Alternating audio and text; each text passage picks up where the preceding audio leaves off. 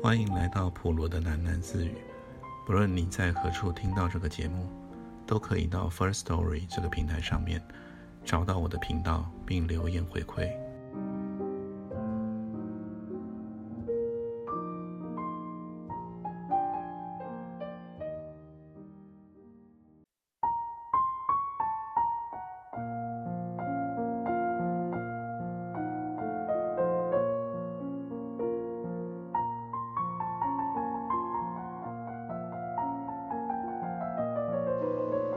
解脱了鞋子的束缚，他们三人一路玩上山去。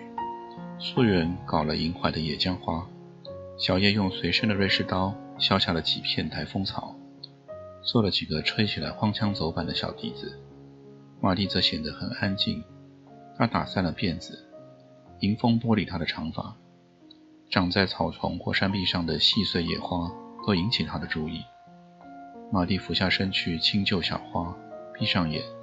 长久的闻取花朵的芬芳，仿佛它就是一只蝴蝶。前方不远，处处可见露天搭足的茶店，隐藏在山坡间。走累了的马蒂一行走进视野内的第一家茶棚，他们点了山上最出名的炒川鸡、狗尾草鸡、西虾和炸豆腐。但很遗憾的是，这时点并不出产鲜笋。在店主的建议之下，他们尝了腌成酸味的麻祖笋干，之后为了消胀解腻，又喝了文山包种茶，感觉非常满足。山上没有夕阳，日与夜的交际特别分明。只见周遭的山形树影突然之间阴沉了，路上的车队早已消失踪影，气温陡然降得很低，草丛间的呢喃、虫鸣也寂静了。这家茶棚的搭建虽然简陋，除了桌椅和后面的灶橱之外，可以称得上四壁萧然。但是它正面对着山谷的天然隘口，刮着北风的山上傍晚，手捻着桃胚小盏，喝热茶，面对山底下的台北市，游目骋怀，堪称是极富情调的所在。喝完了最后一泡茶，小叶起身付了账。背起他的双肩背包，走吧，回去开店了。小叶看看表，六点多了，已超过他们平时的开店时间。嗯，也该回去弄晚饭了。素媛说，他把大家吃剩的伙食都打包了，准备回去稍作处理，就是给老公现成的一餐。素媛俯身套上他的鞋，马蒂也弯身系鞋扣，系到一半。他抬起头说：“我们不要下山好不好啊？”“嗯。”小叶说，“还想做？”“？”“不是，我是说，我们今天不要下山好不好？”“那店怎么办呢？”“一天不开又不会倒店。”马蒂把鞋子又推开。“我老公怎么办？”“又没跟他说过要住外头。”素媛说。出走一天吓不死他的，可是我们都没有带过夜的用具啊。素媛很犹豫，穿着这一身上班套装，光是卸掉脸上的妆就是大工程。那才好啊，听我说。玛丽用脚推开素媛的另一只鞋，阻止她穿上。就是这么一天，我们什么事也不要管，店不开，so what？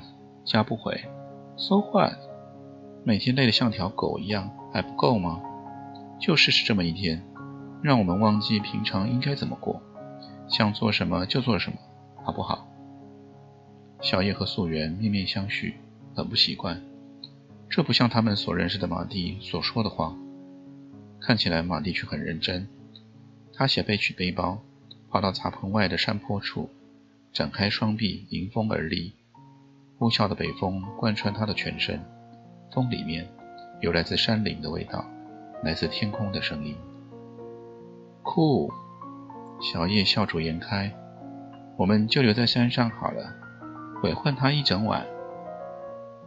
有没有搞错啊？荒郊野外。素媛说：“她挂念家的一颗心挣扎，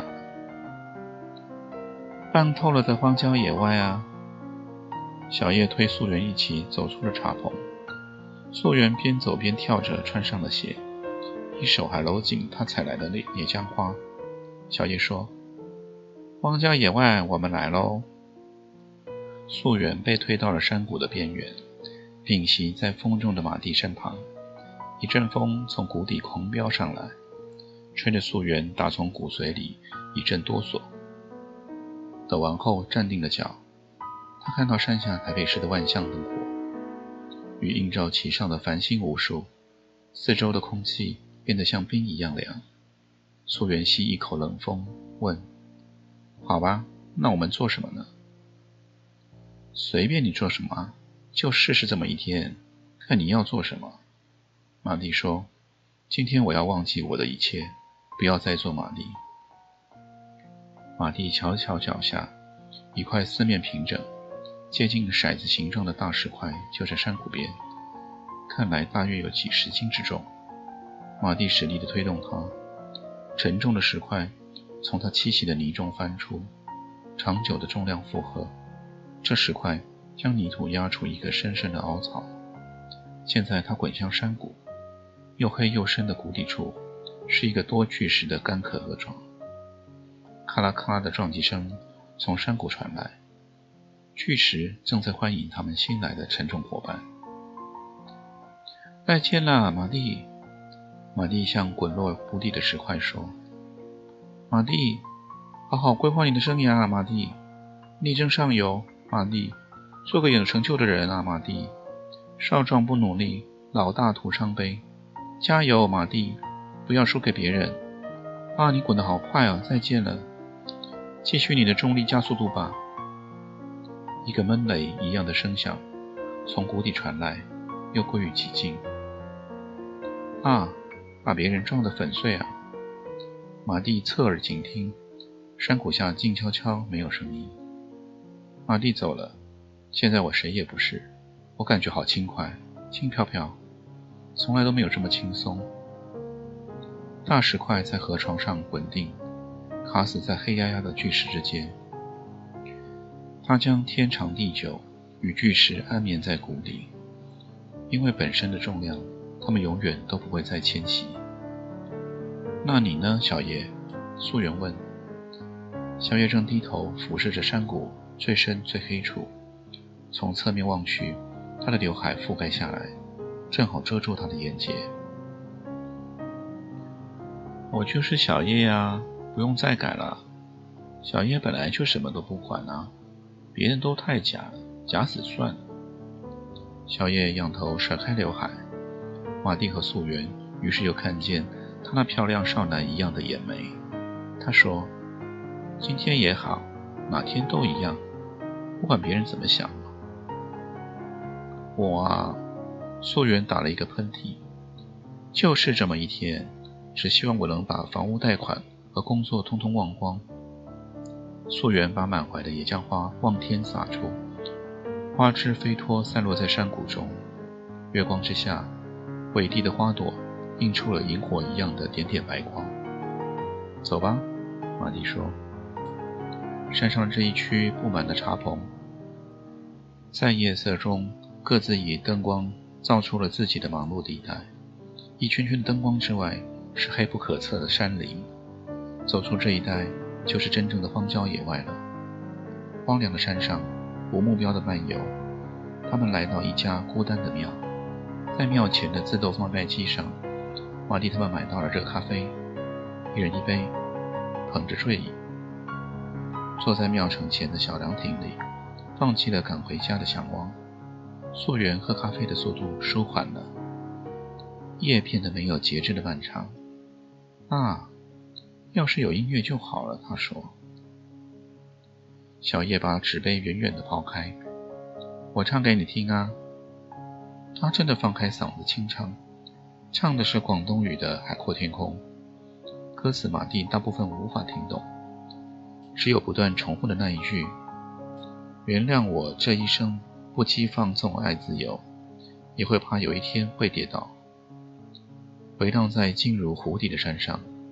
马蒂听懂了，小叶的歌唱最终被嘈杂的马达声打断。两辆摩托车驶进庙儿，下来了两对很年轻的男女。这四个人下车之后，夸张的搓手跳脚一番，显然夜行在山峰里冻坏了他们的身体。四个人争先投币买了热咖啡，之后他们就双双拥坐在庙前的阶梯上，不时传来毫不掩饰的浪叫。他们还有开了摩托车上的音响，于是安静的山谷演上了粗糙的少年嬉闹。一群高中生，很嚣张呢。小叶撇撇嘴，转到凉亭向山谷的另一边。两对男女中，靠近雕龙庙柱坐着那一对，陷入热情的拥吻。因为顾忌马蒂他们，那个戴着红色毛线帽的女孩。不停地将他的男伴手拨开，但他的男伴的手是这么的直凹有力。女孩的上衣被扯开，少女的乳沟在昏暗灯光下乍现。戴着红色毛线帽的女孩撒娇的斥责，一手拉回了衣服。突然，她惊叫了。庙柱边不远的矮树丛里有窸窣的声音，几只野狗钻了出来。围绕着少男少女们，他们的尾巴朝着地面挥摆，非常讨好的姿态。野沟里有一只很明显是纯种的罗威纳犬，和黑帆布鲜明的毛色和粗大的骨架显示着它高贵的血统。不过这高贵却只是昔日的回忆了。现在这只罗威纳不但瘦，还长着皮肤病。它是只老狗，被主人遗弃的命运。并没有泯灭他对人类的热情。老狗用充满感情的双眼看着眼前的年轻人，他巨大的鼻尖正触向戴红帽的女孩。女孩又叫了，她的男伴只好捡起石头直向了野狗。野狗的感情受挫了，他们远远地跑到庙城边观望着，尾巴都满含委屈的卷向胯下。另一对男女跑了过来。他们共同发现了一项新的乐趣，那就是用石子追击这几只仓皇的狗。那只年老的罗威纳犬因为动作迟缓、躯体庞大，一连吃了几记飞石。哎，不要这样啊！小叶跳到了庙城中，横眉对着这几个年轻人。年轻人住手了，但是其中那个脸孔粗削、戴着一副五指手套的男孩。却小心地将手上的石头上下抛弄着。妈的，要你管呐！他说。男孩一开口，露出他去了左门牙的模样。就是要管啊！你只敢欺负狗啊！小叶反唇相讥。没有预料到小叶这么凶。那几个年轻人面面相觑。戴着红色毛线帽的女孩轻轻拉住缺门牙男孩的手。示意要他往回走。另一个女孩抿着下唇，盯住小叶的脸孔。想干架，谁怕谁啊！缺门牙男孩射出了他手上的石头，砸在了小叶的小腿上。哎呦，不要这样啊！戴红毛线帽女孩看起来很苦恼，她拉了拉另一个女孩子的袖子。那女孩歪着嘴笑，置之不理。素媛和马蒂看情形不对，一起走出了凉亭。快去劝架！不得了了，小叶真的会打架的。素媛很着急。我来，马蒂说。叫小叶不要惹事，忍口气算了。素媛在马蒂耳边气急败坏说：“他太急了，有一点口沫横飞，是应该忍的。这个世界上不讲理的人太多了，当然只有忍。”马蒂边走边挽起了袖子，他的表情中有一丝奇异的神采。但是我今天又不是马蒂，干嘛那么温吞吞的没有个性？不要这样啊！你听我说，小叶他……素媛气喘喘拉马蒂，马蒂却大步走向闹事年轻人面前。马蒂挡在小叶与那群年轻人的中间，觉得自己气势还不够，就叉起了腰：“你们讲不讲理呀？”说不到两句就要动手动脚，怎么这么野蛮？年轻人再一次面面相觑，这一次他们的脸上添了嘲弄的神情。喂喂喂，麻烦这位阿姨，你闪一边去，磕到了算你倒霉哦。缺门牙的男孩满脸讪笑的意味，是可忍孰不可忍。玛丽又向前踩了一步。不要以为你们凶就怕你们，我们才不想吵架嘞，是你们太过分了哦。我们爱怎么样就怎么样啊，要你管哦。本来也懒得管你们，谁叫你们没品欺负狗啊？我就看不下去。要怎样啊？没有人教训你们的吗？这时候还在山上鬼混，你们是有没有家教啊？凭什么管我们呢？你们还不是一样？这倒也对，换一个说法，马蒂说：“总之你们先动手就不对，让他道歉。”马蒂傻了眼，才要破口反击，眼前闪过一抹黑影。他跌坐在地上，左脸麻辣辣的。缺门牙的男孩刚裹了马蒂一脚，他背后两个女孩反身就跑，但是他和另一个男孩却越过了马蒂，逼向小叶。突然之间，玛丽领悟到事态十分不妙，他撑起的身体一回头，正看到缺门牙的男孩向他倒过来。马蒂又被压制在地上，马蒂双手食指狠命掐进男孩的脖子。他听到男孩子的哀叫，又感到一阵湿热，从男孩的脸上正滴了湿漉漉的液体到他的唇边。另一个男孩猛力从马蒂的肩爪中搬起了缺门牙的男孩。他们两人匆匆地窜向摩托车，两个女孩已经发动引擎。缺门牙男孩左脸颊上涌着血。一路滴到摩托车，马蒂这才看到小叶手上握着一把弹簧刀，刀尖也淌着血。破大麦灶！两个男孩子拉开鸭子一样的嗓门叫嚣，催我们走了。你没怎样吧？马蒂跑到小叶的身边。哎呀，叫你劝架的就不听，溯源气的跺脚。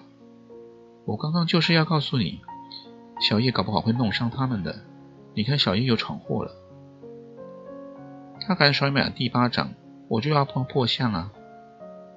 小叶把刀尖的血迹在裤子上抹净了，收起刀锋。马蒂上下打量着小叶，确定他没有受伤，自己脸颊上还火烫似的，却开心起来。痛快啊，好痛快！闪啦！小叶拉着他们走回凉亭取袋子。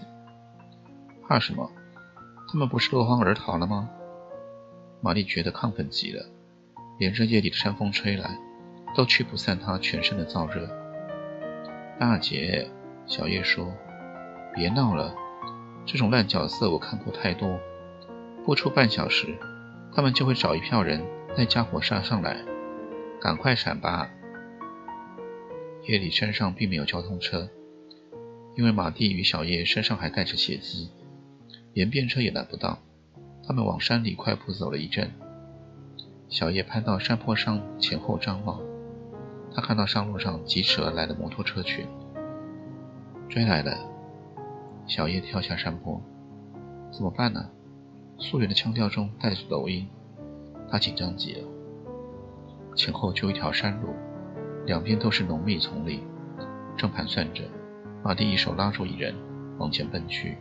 山路前面转个弯，左侧山坡上有一栋别墅，黑压压的，并没有灯光。石砌的围墙大约两公尺高，上面还有加高的铁刺围篱。马蒂带着两人绕到别墅侧边，那里是一排电动铁栏，应该是轿车进出口。铁栏有一点松脱了，与围墙之际产生一道窄窄的空隙，正好让他们三人侧身挤了进去。从铁栏往后望去，摩托车群驶过了前面的山路，车上都是前后装载两人，共有七八辆之多。那个缺门牙的男孩脸上裹了一块肮脏的布，也在车阵中，倒是女孩子们都不见了。摩托车在别墅前弯道上拉几个回旋，车上的人都瞧向别墅，一边猛催摩托车油门，车子都爆出尖锐的咆哮声。不久，他们又纷纷地往前扬尘而去。直到摩托车声隐没在山路的那一段，素媛才背着围墙，颓坐到底。刚刚挤进铁栏的时候，她的法兰绒外套被铁钉勾出了一道敞口，破掉的前襟软软的垂在胸前。素媛低头，把脸埋到两手之中。